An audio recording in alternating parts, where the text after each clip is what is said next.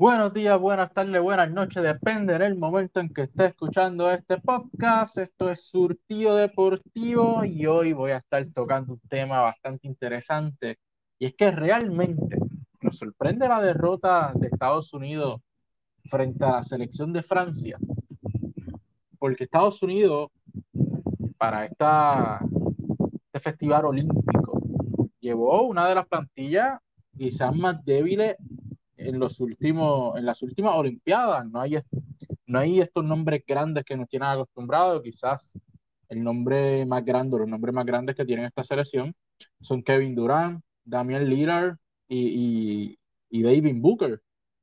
Porque Jabal Magui, jugador que viene del banco, Sash Levine es una estrella, pero una superestrella. Chris Middleton lo mismo. Jeremy Grant también Jason Tatum está en ese proceso de convertirse en una superestrella. Drew Holiday es, una, eh, es un gran jugador, una estrella, pero no una superestrella. De igual forma van a Depayo, Draymond Green. Así que este equipo está lleno de buenos jugadores de la NBA, pero no de las superestrellas que no tenía acostumbrado este equipo de Team USA, que dominaba fácilmente a cualquier equipo del mundo. Pero de cara a esta Olimpiada, ya yo lo había mencionado en los programas de radio o en programas donde había tenido la oportunidad de dar mi análisis y mi opinión sobre esta selección de Estados Unidos y sobre esta Olimpiada y realmente a mí no me sorprende para nada que selecciones como Francia, selecciones que están en el tope a nivel mundial, le den el golpe a Estados Unidos porque Estados Unidos no tiene los mejores nombres tampoco y ya estamos en una época donde el baloncesto en el mundo ha evolucionado, donde hay más jugadores internacionales en la NBA que conocen y saben cómo juegan estos jugadores. Y los que no estén en la NBA están en ligas del mundo que han ido evolucionando y ya no hay eh, equipo pequeño, ya, ya no hay ese prácticamente eso de antes, que ya se sabía que Estados Unidos iba, iba a ganar medalla con llevar cualquier selección de jugadores de NBA, Estados Unidos iba a ganar medalla de oro. Esto no es así. Eh, me está recordando quizá a cuando Puerto Rico derrotó a Estados Unidos en Atenas 2004. Olimpiada donde no le fue nada bien a la selección estadounidense. Cayeron derrotados frente a Argentina eh, al final. Eh, así que esta selección me recuerda mucho, muchísimo a esa selección de 2004 que era vencible. La selección de Estados Unidos ahora mismo es vencible y es una selección que va a seguir teniendo problemas porque vuelvo y repito, los equipos del mundo han evolucionado y Francia es uno de estos equipos. En el partido, Francia lo domina 83 por 76, pero Estados Unidos no es que juega mal, es que Francia jugó a la par con ellos los 40 minutos de juego. En las pérdidas, puntos por pérdida, el equipo de Francia domina 16 a 9, en puntos del contraataque, que es lo, lo mejor que hace Estados Unidos internacionalmente, son sus puntos del contraataque. Estados Unidos dominó 15 a 4, que es una, una ventaja bastante amplia en este renglón de las estadísticas, pero los puntos tras pérdida, Francia los dominó 16 a 9, muchísimo. Los puntos de segunda oportunidad también los domina el quinteto francés 16 a 7, aún cuando en los rebotes Estados Unidos dominó en los rebotes ofensivos 11 a 9, pero quiere decir que esos 11 rebotes ofensivos Estados Unidos no los pudo convertir a cambio de los 9 rebotes ofensivos que consiguió Francia, le produjeron 16 puntos en segunda oportunidad a este equipo, 9 puntos más de lo que pudo conseguir Estados Unidos. En la pintura también domina este equipo de Francia 32 por 28. En los puntos del banco, obviamente, Estados Unidos debe siempre dominar aquí porque tiene mayores jugadores de calibre viniendo del banco que la mayoría de estas selecciones, así que en los puntos del banco, pues Estados Unidos dominó 33 por 17 en porcentaje de tiro, y aquí es donde viene la derrota de Estados Unidos. Estados Unidos lanzó un 36% de campo, mientras que el equipo de Francia lanzó para un 47% de campo. Aquí vemos la diferencia en el partido donde el equipo de Estados Unidos no estuvo para nada efectivo, con un Chris Middleton jugando cinco minutos sin meter el balón. Se fue con un 0%. Con un Kevin Durant anotando un 33% y fallando los canastos grandes para darle la victoria a su selección de Estados Unidos. Con un Serge Levine con 8 puntos, lanzando un 50%, apenas lanzó en 6 ocasiones. Tiene a un Jason Taylor lanzando un 33%, apenas lanzó en 9 ocasiones. Eh, el mejor jugador por ello fue True Holiday, que de eso vamos a hablar próximamente. Pero Estados Unidos fue sorprendente que Chris Durant, que Kevin Durant terminara con 10 puntos, eh, que Chris Middleton, obviamente sabemos que viene de una final, pero en esos 5 minutos los únicos dos canastos que intentó no los pudo conseguir. Damian Lillard, que es un anotador de lux en la NBA, solamente anotó, anotó tres canastos y, y fueron tres canastos de tres puntos y dos tiradas libres. Lanzó para un 30% de campo. Así que el equipo de Estados Unidos estuvo completamente inefectivo y no supo cómo parear, cómo hacer los ajustes para poder contener a este equipo de Francia, que tiene un gran talento. Este equipo está conformado por cinco jugadores de la NBA y el resto de, los jugadores que conforman el equipo son jugadores que están en la ACB, que es la segunda mejor liga del mundo, tienen dos jugadores del Real Madrid, tiene un jugador de Gran Canaria, así que son jugadores que saben jugar, son jugadores que, que están en las mejores ligas del mundo, incluyendo esos cinco NBA, obviamente conocen estos jugadores de Estados Unidos, pero la diferencia más grande entre estos jugadores de Francia versus los jugadores de Estados Unidos es que estos jugadores de Francia sí están acostumbrados al juego FIBA. Estos jugadores de Francia representan a sus selecciones cada vez que pueden. Este no es su, primer torneo grande con las selecciones. Evan Fournier lleva mucho tiempo representando esa selección de Will Manera, Nicolás Batum, Nando De Colo, Rudy Gobert, que el ancla defensiva y ofensiva de este equipo internacionalmente en lo que es la zona de la pintura, y hizo pagar al quinteto de Estados Unidos que no tiene ese jugador que domine eh, en la zona de la pintura quizás Van Adebayo, Draymond Green, pero no tiene una rotación tan sólida como nos tenía acostumbrada en eventos anteriores.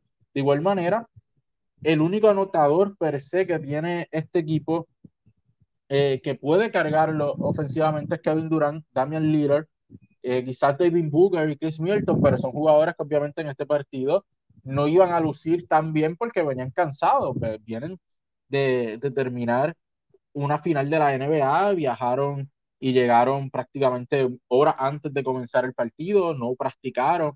Así que es normal que estos jugadores tuvieran un mal juego, pero yo creo que de excepción total, Damian Lillard y Kevin Durant de, por parte de los Estados Unidos, estos dos jugadores debieron dominar ofensivamente, aunque no estoy seguro si con su dominio como quiera hubiesen logrado la victoria, porque este equipo de Francia es un equipo que sabe jugar, un equipo que internacionalmente domina, un equipo que tiene jugadores que, que saben su rol y saben lo que van a hacer. El mismo Nicolás Batum no es un jugador que te va a anotar 20 puntos en esta selección de Francia, pero jugó 30 minutos con 54 segundos y consiguió 5 asistencias, 4 rebotes, encestó 5 puntos, pero tiene un más 8 para su equipo y 12 en eficiencia. Así que este equipo no necesita tener 5 o 6 jugadores anotándote 12, 15, 20 puntos, sino que necesita que cada uno entienda su rol con su selección, que entiendan que Evan Fournier es el anotador y que los demás jugadores tienen que complementar a Fournier en el lado ofensivo y a Rudy Gobert en el lado defensivo. Y eso, que eh, el jugador Frank Dikina no jugó. Y es un jugador de la NBA. Y no jugó esta noche.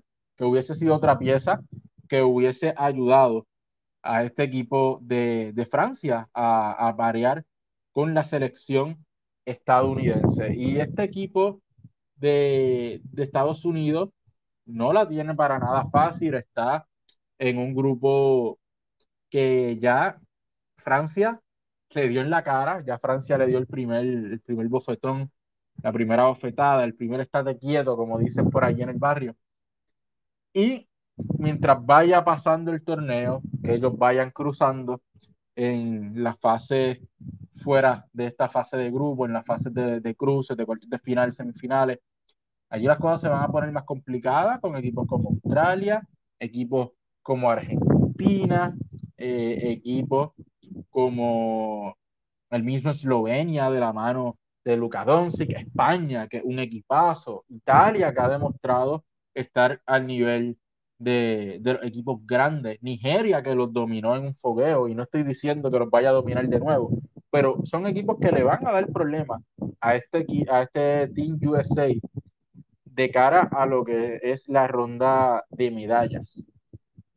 Es un equipo que de no ganar, de no conseguir medallas, es una completa decepción, no solamente para Estados Unidos, sino yo creo que para, para la mayoría de los analistas que se sorprendieron por esta derrota de Estados Unidos. Vuelvo y repito, a mí no me sorprende para nada, porque las potencias del baloncesto a nivel mundial cada año mejoran, cada año su nivel de juego es más alto, tienen más jugadores en la NBA que pueden parear en energía y en talento con estos jugadores del Team USA y pueden derrotarlos en cualquier momento si Estados Unidos no lleva su grande estrella.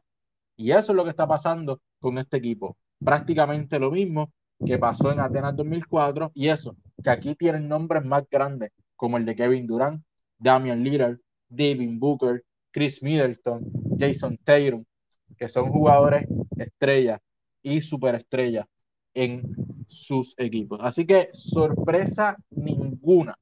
No creo que debió de sorpresa. Si para usted fue una sorpresa, usted no conoce el baloncesto internacional y no, le ha, no se ha dado el tiempo de analizar los equipos que están compitiendo y si pueden parear o no con este equipo de Estados Unidos. No porque el equipo de Estados Unidos lleve jugadores de NBA, le aseguro una medalla hoy día. Tienen que llevar los mejores jugadores de la NBA. Y hablando un poquito de estos jugadores, Evan Fournier, jugador de la NBA, anotó 28 puntos para ser el mejor anotador, un 50% de campo, un 70% de dos puntos, un 33 de tres puntos y un 66.7 de las tiras libres. Solamente lanzó tres eh, lanzamientos, porque la redundancia, de la zona de las tiradas libres y consiguió dos. Adicional a esto, consiguió cuatro rebotes y una asistencia. Rudy Gobert consiguió 14 puntos con nueve rebotes, siete defensivos, dos ofensivos. Nando de Colo aportó 13 puntos, cinco rebotes, cinco asistencias. Luego de allí, no hubo otro jugador. Esto es lo sorprendente. Francia le gana a Estados Unidos con solamente tres jugadores por encima de los 10 puntos y el que le sigue consiguió siete puntos, que es Mustafa Fall, con siete puntos y cuatro rebotes. Yabusele consiguió seis puntos, cuatro rebotes. Nicolás Batum, como ya mencioné, cinco puntos, cuatro rebotes, cinco asistencias. Thomas Hurter, cinco puntos. Y Timot Luau Cabarrot, dos puntos, teniendo un pésimo juego, lanzando un 16.7%. Así que no fue un gran juego de Francia, pero fue peor el juego de los Estados Unidos. Y eso, que fue contra una selección eh, de Francia con un mal juego, siendo una de las selecciones grandes. Así que Estados Unidos, teniendo un mal juego con otra de las selecciones del tope, ya vemos lo que puede pasar. Si una de estas selecciones tiene un gran juego frente a Estados Unidos, lo puede derrotar en cualquier momento. Y vuelvo y repito, a esta selección de Estados Unidos, que no es una selección poderosa, no es una selección confiable a conseguir la medalla de oro, al menos para mí no lo es. Y mucho menos jugando en este pobre nivel de juego y, y teniendo problemas en anotar. Sabemos que el estilo FIBA es un estilo muy fuerte, aquí se choca mucho, la defensa, la defensa choca demasiado, algo que a los jugadores de la NBA no les gusta, por naturaleza no les gusta chocar. Hay muchas facetas de juego que cambian de la NBA al nivel FIBA, porque aquí se juega más baloncesto. En los Estados Unidos sabemos que hay mucho show dentro del juego, acá no, acá es más baloncesto puro, y aunque Estados Unidos siempre intenta dominar por ser un, un equipo bastante atlético, eh, del cual no se puede correr con ellos los 40 minutos, pero con este equipo, si no encestan el balón, ya el atletismo no funciona mucho porque estas selecciones y potencias mundiales en el baloncesto tienen jugadores que pueden parear esa energía, tienen jugadores que pueden anotar a la misma capacidad y tienen jugadores en la NBA que los van a cargar noche tras noche. En el caso de Estados Unidos, el mejor anotador fue Drew Holiday. Cuando Drew Holiday es tu mejor anotador, con nombres como Kevin Durant, Damian Lillard, Devin Booker, entre otros, este equipo tiene problemas. Anotó 18 puntos, recogió 7 rebotes, lanzó un 38.5%. Tu mejor anotador del partido lanzó un 38.5%. Sumamente bajito, sumamente errático. Crédito a lo que hizo Francia frente a esta selección de Estados Unidos. Luego de Drew Holiday, van a De 12.10 rebotes, es lo que debe hacer. Damian Lillard 11 puntos, Kevin Durant 10 puntos, Jason Taylor 9 puntos, Sash Levine 8 puntos, Raymond Green 2 puntos y David Booker 4 puntos. Eh, la mayoría de estos jugadores jugaron de 25 a 27 minutos. Jugaron más de 20 minutos en cancha y esto fue lo único que pudieron aportar para que su selección ganara. 76 puntos en 76 puntos dejó Francia a la selección estadounidense, una selección que en el papel se ve con mucho poder ofensivo, pero que en FIBA Francia le demostró que van a pasar el Niagara en bicicleta y tienen que salir a, jugar, tienen que salir a jugar su mejor partido de noche tras noche, porque hay selecciones que están allá arriba y pudieran enfrentarse a Francia o a Australia, que son las dos selecciones top después de Estados Unidos, por esas medallas. Así que bueno, hasta aquí mi análisis y mi opinión sobre esta supuesta sorpresa que dijeron todos los analistas, que vuelvo y repito, para mí no lo es, y eso demuestra que hay mucho analista y mucha gente que no sigue lo que son estos equipos a nivel internacional y no los conocen y no saben lo que pueden hacer. Estados Unidos hace rato que si no lleva su mejor representación, tiene muchos problemas para dominar en el baloncesto FIBA. Recuerda seguirnos en todas nuestras redes sociales, Anchor Radio, Facebook, Spotify y aquí en nuestro canal de YouTube. Denle like, denle a la campanita y suscríbase y comparta para que otros también puedan disfrutar de nuestro contenido. Será hasta la próxima aquí en Surtido deportivo.